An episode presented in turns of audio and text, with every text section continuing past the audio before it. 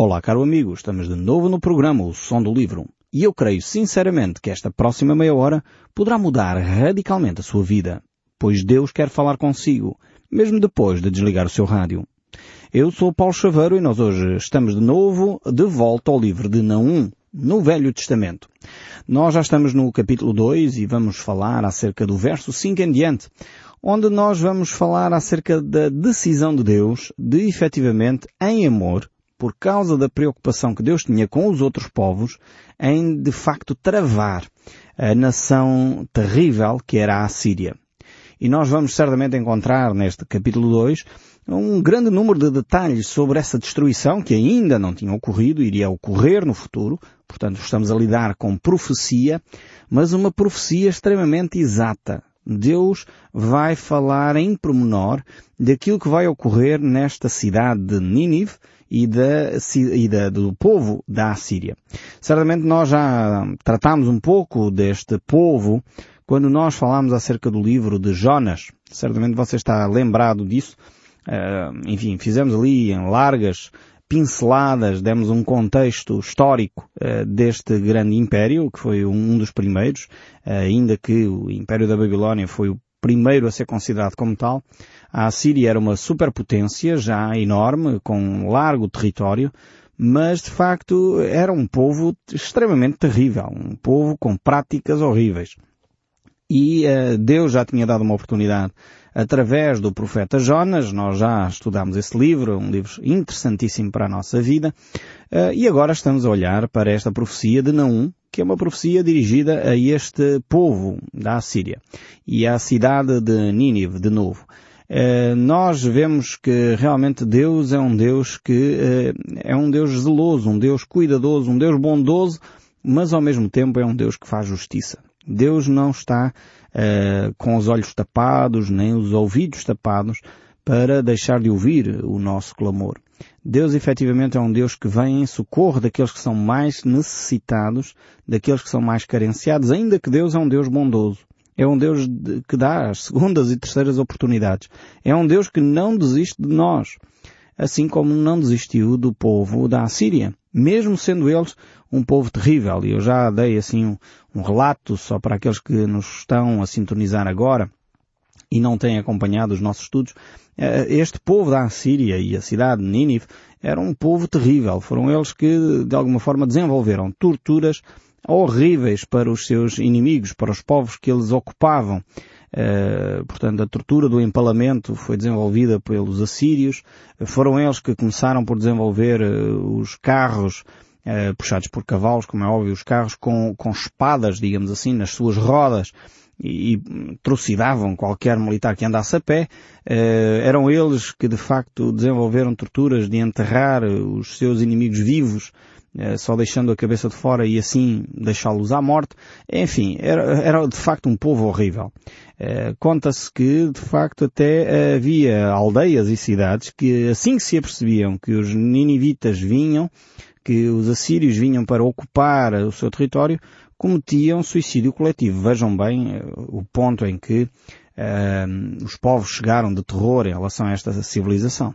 Então, estamos aqui nesta, neste contexto onde Deus vai relatar o que é que vai acontecer então a este povo. E estamos lembrados que Jonas foi a oportunidade que Deus deu a este povo. Jonas podemos dizer que foi o primeiro grande missionário, ainda que era um missionário muito estranho, eh, porque ele eh, foi contrariado por proclamar a mensagem de Deus, e quando o povo uh, acolheu a mensagem que ele levava, se arrependeram do seu pecado, abandonaram o pecado, pelo menos aquela geração, uh, Jonas ficou aborrecido com aquilo. E realmente Jonas é um missionário muito, muito estranho. Uh, ele tinha uma mensagem também terrível, era uma mensagem que dizia ainda 40 dias e Nínive será subvertida, mas isto provocou uh, um constrangimento no coração dos ninivitas. Portanto, eles ficaram extremamente preocupados com a sua situação, perceberam o caminho mau que estavam a trilhar e abandonaram, arrependeram-se. E Deus, de facto, não destruiu a cidade de Nínive naquela altura, porque Deus é um Deus de misericórdia. É um Deus que olha, de facto, para a sinceridade do nosso coração. Quando nós nos arrependemos com sinceridade, Deus acolhe. Deus perdoa. Este é o grande Deus que nós temos. Mas passaram-se basicamente uma geração, 100 anos, eh, e Nínive estava de novo no mesmo patamar.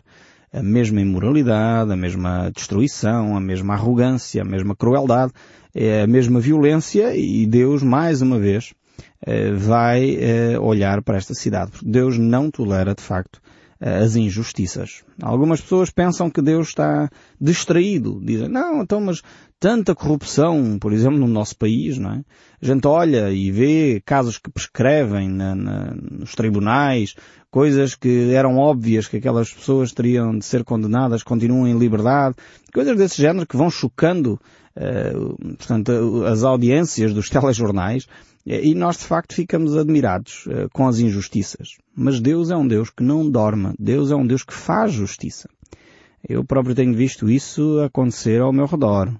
É verdade que Deus dá uma segunda e terceira oportunidades. Mas Deus não é o Deus que fecha os olhos a situações de injustiça permanente que não têm alteração.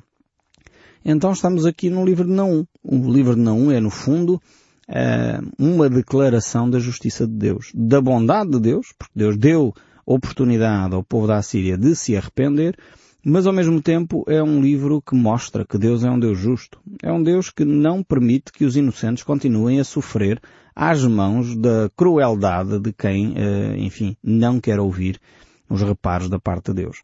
Então, temos aqui este cenário montado, portanto, este é o contexto mais alargado do livro de Naum, 100 eh, anos passaram sobre a profecia de Jonas eh, e agora o povo está na mesma circunstância. Vamos então ver o que é que Deus vai declarar acerca desta cidade de Nínive e ao povo da Assíria. Vejamos então o verso 5 deste capítulo 2. Deus agora vai eh, declarar o que vai ocorrer efetivamente nesta cidade. Vejamos o texto bíblico, diz assim, o rei grita pelos seus oficiais. Tropeçam na corrida em direção às muralhas para reforçar as defesas. Eu estou agora a utilizar uma Bíblia, eh, uma versão mais contemporânea, uma linguagem mais contemporânea, para, de facto, porque esta versão torna mais viva os episódios que ocorreram eh, na cidade de Nínive. E nesse sentido eu estou a utilizar esta versão agora, vamos utilizar nestes últimos uh, capítulos de Naum esta versão, que é o livro. Uh, de facto ela tem uma linguagem extremamente acessível e ajuda-nos a perceber como é que a destruição chegou efetivamente a esta cidade. Então temos aqui a descrição, momentos eh, em que a cidade vive de pânico eh, por causa da guerra que estava iminente. Nínive era uma cidade altamente fortificada.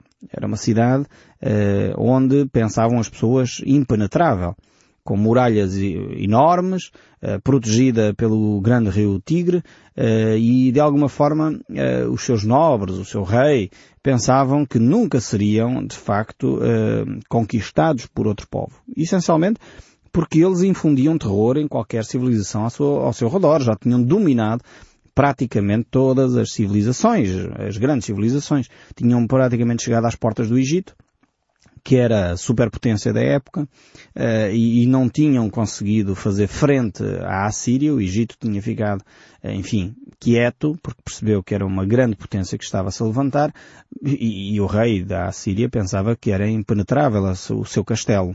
Na realidade aqui temos a descrição profética daquilo que iria acontecer. Todos os militares iriam entrar em pânico, porque efetivamente as suas muralhas afinal eram efetivamente possíveis de ser uh, passadas. Vejamos então o verso 6. Mas é demasiado tarde, as portas do rio serão abertas, o inimigo já entrou, todo o palácio está em pânico. Esta é a descrição do profeta daquilo que iria acontecer poucos anos depois. Então a cidade de Nínive, uh, que se situa, como eu disse, perto do grande rio Tigre, e cujas muralhas percorrem, ou percorriam naquela altura, agora não percorrem, mas percorriam naquela altura cerca de dois quilómetros e meio junto ao leito do rio, era uma cidade, segundo consta, extremamente bela e rica. Ela já tinha dominado eh, praticamente todos os povos da circunvizinhança e por isso esses povos, mesmo aqueles que não eram conquistados, eh, pagavam tributo a Nínive e mesmo inclusive a Judá já estava nessa condição e por isso mesmo eh, Nínive era uma cidade altamente próspera, riquíssima e as pessoas confiavam quer no seu exército quer na sua economia. Eh, eu não estou a falar dos nossos dias, não é? Mas parece, parece mesmo que nós estamos a comentar os nossos dias, em que as pessoas confiam nas contas bancárias, confiam na prosperidade financeira e pensam que isso é a sua segurança.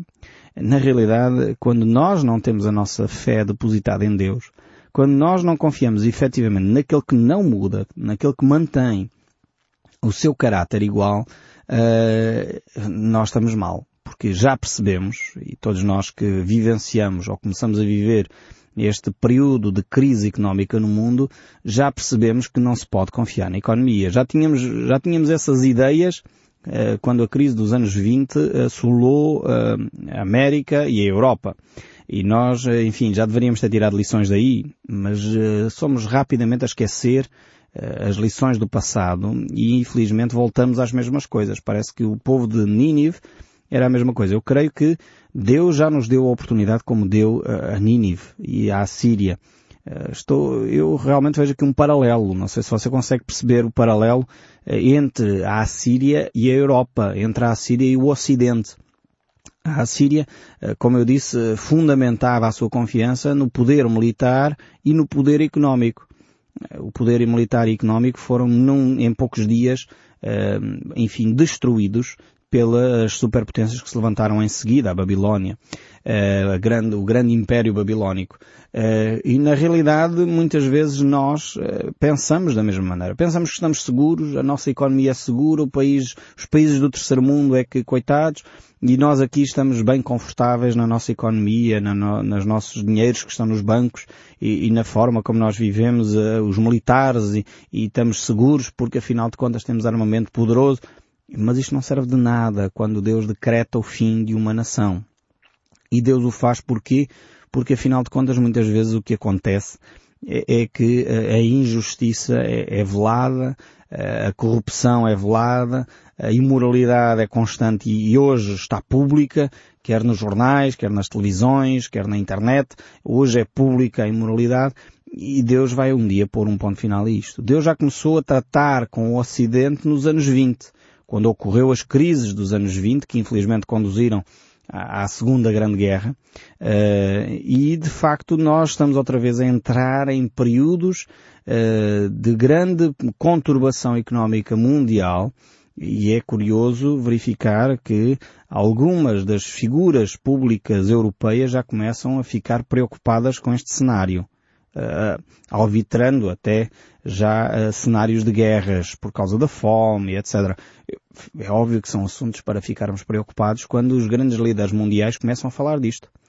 Uh, eu creio que estamos a perder a oportunidade que Deus nos está a dar. E a oportunidade que Deus nos está a dar é de voltarmos a Ele, nos arrependermos do nosso pecado, nos termos afastado dele e termos buscado na criatura eh, as soluções quando deveríamos buscar no Criador. Eh, e eu estou a falar de, de muitas vezes nós fazemos orações, como povo português, fazermos orações a entidades que foram marcantes, a pessoas que foram efetivamente bons cristãos, mas eles estão na presença de Deus e não podem ouvir, nem ouvem, nem intercedem por nós. A Bíblia é muito clara sobre isto. A Bíblia diz que só Jesus é um mediador entre Deus e o homem. E não há outro mediador. Não podemos ter lá Maria, não podemos ter lá São José, não podemos ter lá uh, São Francisco de Assis, não podemos ter lá, seja quem for. Ou alguma personagem importante, ainda há pouco tempo estava a falar com uma pessoa e ela dizia que tinha tido uma pessoa tão importante na sua vida que ela fazia orações, conversava com essa pessoa. A Bíblia condena seriamente eh, as orações aos mortos. A Bíblia condena isto. Se nós somos cristãos, dizemos que seguimos a Bíblia, mas depois temos uma série de práticas contrárias à Bíblia. Há aqui qualquer coisa que nós temos que afinar, temos que acertar na nossa vida. Precisamos, como cristãos, efetivamente, voltar ao ensino cristão, àquilo que Cristo nos ensinou. Afinal, ser cristão é isto. É voltar aos ensinos de Cristo. Eh, o nosso povo diz que é um povo cristão, um povo apostólico, eh, e eu, de facto, às vezes não vejo, não vejo, apesar de dizermos que somos apostólicos, não vejo uh, o, o voltarmos aos ensinos dos apóstolos. Precisamos voltar a estes ensinos. E nesses ensinos verificamos efetivamente que não podemos uh, orar aos mortos, não podemos ter outro intermediário entre Deus e o homem a não ser Jesus, Jesus Cristo. Ele próprio nos ensinou a orar ao Pai em nome dele. Então, há aqui qualquer coisa de errado quando nós fazemos orações à Virgem Maria, quando nós fazemos orações ao Santo António, quando nós... Há aqui qualquer coisa de errado no nosso cristianismo, que precisamos corrigir rapidamente. Porque senão estamos a, viver a crise como os ninivitas viviam e, e nem estamos atentos ao que poderá ocorrer. Mas vamos voltar aqui ao relato profético de Naum. Ele continua a descrever o que vai ocorrer naquela cidade de Nínive. E diz o verso 7, a rainha de Nínive é trazida para as suas ruas despida, levada como escrava, com todas as suas aias chorando atrás. Ouçam-na, lamentando-se, gemendo como pombas batendo no peito. Aqui temos então esta expressão um, de dor, de sofrimento, em que a, rainha, que era no fundo é um símbolo da autoridade, um símbolo da beleza também de uma nação, é levada como escrava, despida. E aqui é, é a humilhação completa. Infelizmente hoje em dia as pessoas olham para a nudez e já não percebem que isso é, é do foro privado. A nudez passou a ser algo público e algo em que já não se respeita a intimidade de cada um. As pessoas expõem-se assim dessa forma e acham que uh, estão a ser muito modernos e estão a ser altamente evoluídos ao fazer, eh, a ter essas atitudes de, de se despirem em público e de andarem completamente uh, nus. Mas isso infelizmente não denota a transparência que as pessoas deviam ter. Estão nus sem roupa, mas no seu íntimo estão altamente escondidos e cheios de fortalezas hipócritas, muitas vezes não abrindo o seu coração às dores e ao sofrimento que vai lá dentro. E realmente nós somos uma, uma sociedade que estamos ao contrário. Viramos os valores todos ao contrário. Não somos capazes de falar de nós próprios, não somos capazes de falar do nosso íntimo, do nosso sofrimento. No entanto, retiramos a roupa com muita naturalidade, achando que isso é que é natural. E precisamos de equilibrar a nossa vida, percebendo que a intimidade é para a vida privada e o falar de nós próprios também a mesma coisa. Devemos encontrar amigos com quem abrimos o nosso coração e partilhamos as nossas dores. Certamente não seria uma sociedade tão doente, não seria uma sociedade com tantas depressões, com tantos suicídios, com tanta, com tanto refúgio eh, nas drogas e nas medicações para aliviar o sofrimento da alma. Nós precisamos, sem dúvida, parar um pouco, refletir o caminho que estamos a trilhar. E nós, como sociedade, não queremos fazer isso. Precisamos, como indivíduos, começar. Você está disposto, eu estou disposto. Vamos começar por nós. Olhando para o nosso íntimo, verificando o que está errado, colocando isso diante de Deus, orando e pedindo auxílio ao Senhor para nos livrar uh, destes sofrimentos, destes gemidos que a nossa alma vai declarando para que nós possamos ser cada vez mais livres. Jesus disse que nós conheceríamos a verdade e a verdade nos libertaria.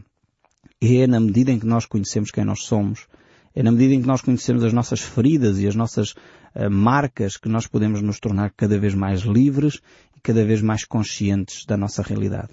O verso 8 ainda prossegue aqui do livro de Naum, diz assim, Nínive é como um tanque esvaziado de água. Os seus soldados fogem, abandonam a cidade, não pode retê-los. Parem, parem, gritam-lhes, mas eles correm ainda mais. Aqui temos um, quase um paradoxo. Eh, olhamos para um exército que era um exército que infundia terror nos seus adversários e agora este exército, que era um exército terrível, está em pânico, está cheio de medo, a fugir de um lado ao outro. E isto ocorre exatamente porque é Deus quem se levantou contra esta nação. É Deus quem trabalha as emoções. É Deus que tem o poder sobre a humanidade. E quando Deus age contra uma nação, Deus age contra uma nação. E é, é terrível quando nós percebemos isso. Uh, quando falo aqui de nação, pode ser também como acontece aqui no Ocidente. Não é só um povo em si, mas toda uma cultura, todo um, um estilo de vida eh, que está a ser contrário à vontade de Deus. E Deus já veio dando oportunidades à Europa. Século XVI foi uma oportunidade tremenda, século XVII foi outra, outra oportunidade tremenda, século XVIII, final do século XIX, eh, foram oportunidades que Deus deu à Europa através de grandes homens que se levantaram a pregar a palavra de Deus para trazer a reflexão profunda sobre as Escrituras, sobre a forma e o estilo de vida que nós, como cristãos, levávamos, como a, a Igreja utilizava muitas vezes a seu belo prazer uh, as pessoas e a fé genuína das pessoas para, para de alguma forma se aproveitar economicamente de, dessa circunstância e Deus veio trazendo homens que levantaram sua voz contrário a este tipo de práticas e houve milhares de pessoas que ouviram esta voz. Precisamos na nossa geração ter de novo uh, proclamadores destas verdades que possam libertar efetivamente o povo de Deus. E o verso 9 diz, saqueiam a prata, saqueiam o ouro, os tesouros parecem que não têm fim, é vasta a sua imensidão de riquezas e toda ela é levada. E vemos aqui como esta cidade era extremamente rica. O verso 10, em breve a cidade torna-se um escombro, os corações derretem-se de medo, tremem os joelhos, o povo fica desfalecido, pálido, cambaleante. Onde está agora essa grande Nínive, o leão das nações, cheia de combatividade e de ousadia, onde até eh, mesmo os velhos e os fracos, tal como os jovens e meninos, viviam em segurança. Vemos aqui que esta, esta cidade tinha esta ideia de segurança estabelecida. Os velhos e os jovens viviam tranquilos, mas de repente caiu sobre eles a desgraça. E caiu porquê? Porque eles se desviaram de uma forma horrível dos caminhos de Deus. E prossegue o verso 12 e 13. Ó oh, Nínive, sim, eras como um leão, esmagavas os inimigos para dar de comer aos teus filhos e às tuas mulheres. Enchias a, cidade e as casas de mercadoria e com escravos, mas agora o Senhor dos Exércitos Celestiais voltou-se contra ti. Os teus carros de combate aí estão, inertes, inúteis. Os teus combatentes jazem mortos. Nunca mais trarás para aqui escravos cativos de outras nações, não mais enviarás mensageiros a outras nações. Deus põe um fim a esta cidade sanguinária. E efetivamente é o próprio Deus que diz que está contra esta cidade. E é coisa horrível quando Deus faz uma declaração destas. Nós encontramos no livro de Ezequiel, capítulo 38 e 39, de novo Deus a dizer isso em relação a Gog e Magog, quando Deus diz, assim diz o Senhor, eis que eu sou contra ti. Quando Deus se levanta contra um povo, quando Deus se levanta contra uma nação, é algo terrível e não há escapatória. A única possibilidade é nos refugiarmos no sangue de Cristo humildemente, pedirmos perdão para que a clemência de Deus venha sobre esse povo. E Deus é um Deus clemente, Deus é um Deus de misericórdia. E Ele olha para o coração de alguém arrependido. Eu espero que, sinceramente, cada um de nós possa fazer uma introspeção, olhar para o seu coração e perceber o que precisa pôr em ordem com Deus para que efetivamente Deus venha em nosso auxílio, Deus venha socorrer-nos, Deus venha nos livrar uh, de facto desse juízo iminente. Que o nosso Deus seja com cada um de nós e que o som deste livro continue a falar connosco, mesmo depois de desligar o seu rádio. Que Deus o abençoe ricamente e até ao próximo programa.